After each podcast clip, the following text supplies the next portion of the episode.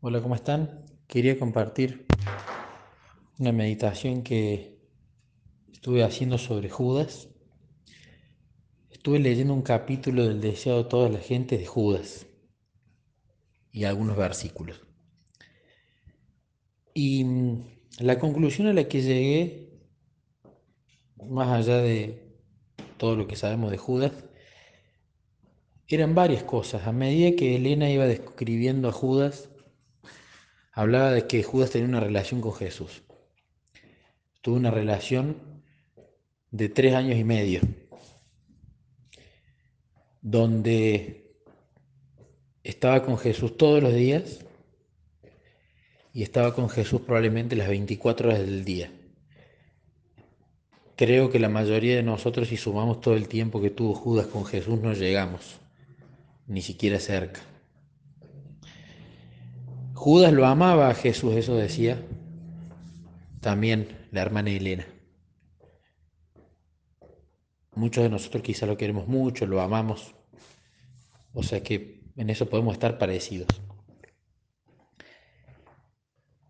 Y uno se pregunta si Judas era tan inteligente, si Judas tenía esa relación con Jesús. O sea que Judas permanecía en Jesús, sí.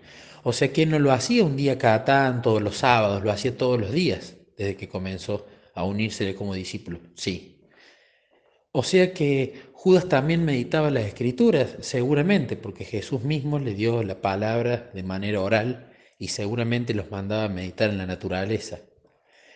Judas experimentó lo que era tener el Espíritu Santo, sí, porque echó demonios, porque sanó personas, perdonó pecados en el nombre de Jesús.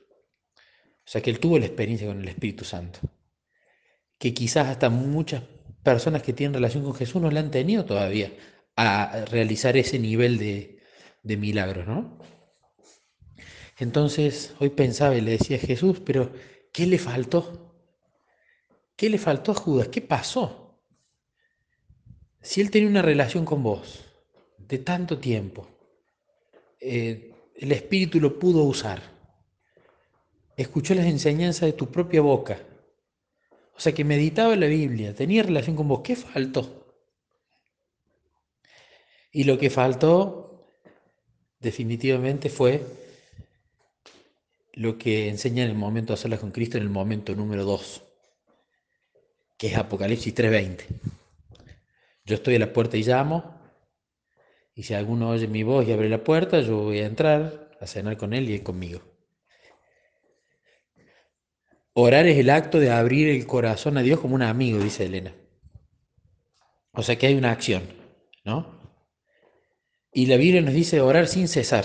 Entonces, si reemplazamos ahí orar, sería abrir el corazón a Dios como un amigo sin cesar. Es decir, abrir el corazón a Dios como un amigo las 24 horas. Bueno, ¿qué es abrir el corazón? Eh, a mí me ayudó a entender Luis Báez que el corazón en realidad tiene que ver con el tema del cerebro, con el tema de la mente, pero la mente que está en nuestra cabeza. Ahí está el corazón. Entonces, ¿cómo abro eso a Jesús como un amigo? Y la palabra que siempre encontré mejor para definir abrir el corazón es sinceridad. Y recuerdo que cuando a mí me gustaba el alcohol, yo le decía a Jesús, yo no lo voy a dejar obligado. Me gusta, lo disfruto, sé que está mal, tengo la disposición a dejarlo. Te soy sincero que no quiero dejarlo, pero que en realidad eh, hago lo que no quiero hacer. Pero me sigue gustando. Te soy sincero, lo quiero seguir tomando. Pero en realidad quiero que vos me saques esas ganas de tomarlo. Eso es abrir el corazón, serle sincero. Lo mismo me, pareció me pasó con el diezmo. No quiero darte mi dinero, le decía yo. No te lo voy a dar obligado, porque tengo que ser un dador alegre.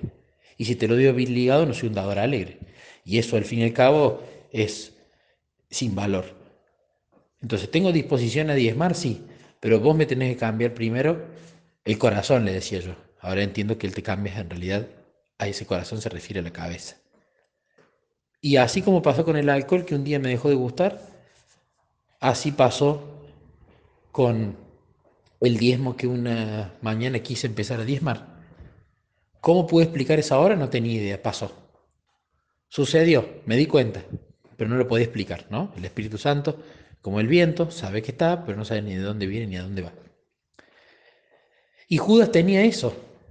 ¿Tenía una relación de mucho tiempo? Sí. ¿Diaria? Sí. ¿Permanencia? Sí. ¿Meditaba la escritura? Sí. ¿Y qué le faltó?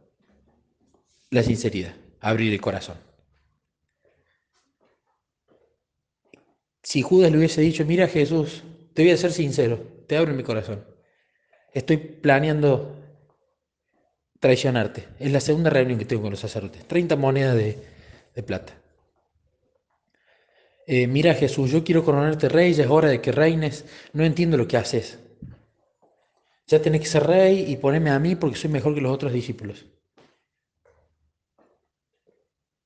Mira lo que me pasa, Jesús. Eh, me estoy comparando con ellos, quiero ya el reino terrenal, eh, quiero tener poder en tu reino, quiero un puesto alto.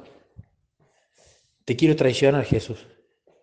Así vos, de una vez por todas, porque yo creo que sé mejor las cosas, te manifestás y ya se termina todo esto y nos liberás de los romanos, porque ya es hora, estás tardando mucho.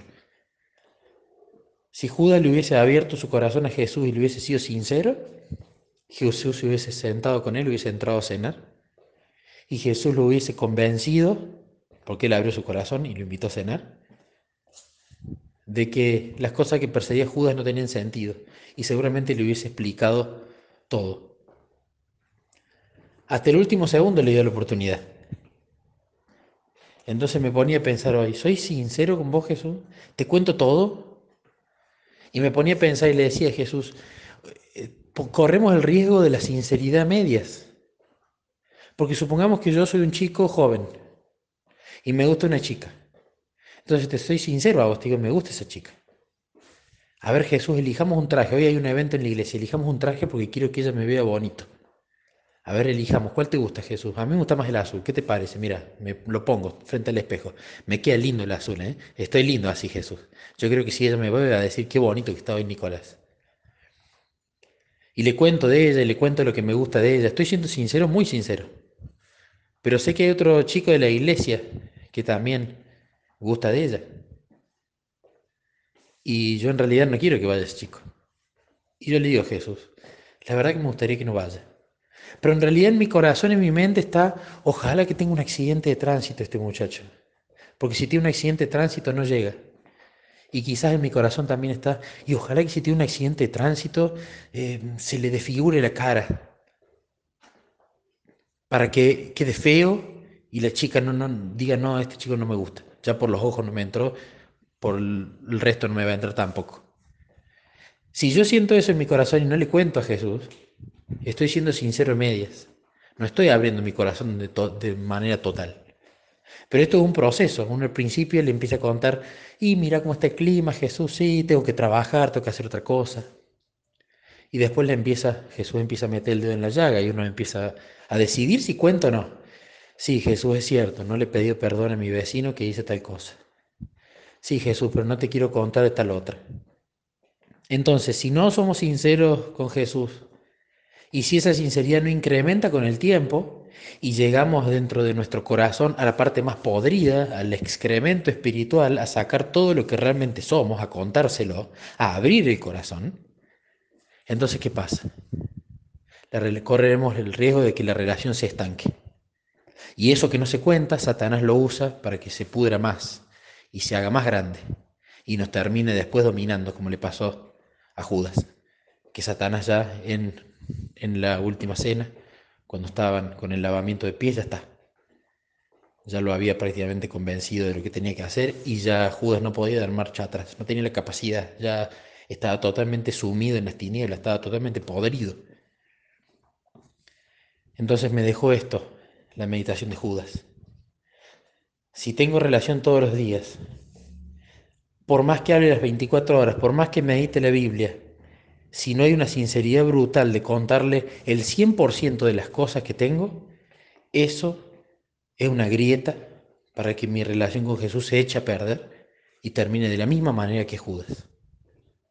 Así que voy a empezar a escudriñar más todos los días mi corazón, qué es lo que hay en mi mente, si aborrezco a alguien, si odio a alguien, si me enojé con alguien, si hay un mal hábito que estoy teniendo, si hay algún mal pensamiento, no meterlo debajo de la alfombra, porque es como si fuera excremento, debajo de la alfombra se va a pudrir y eso va a traer más podredumbre y eso después va a costar mucho más limpiarlo de lo que hubiese sido al principio.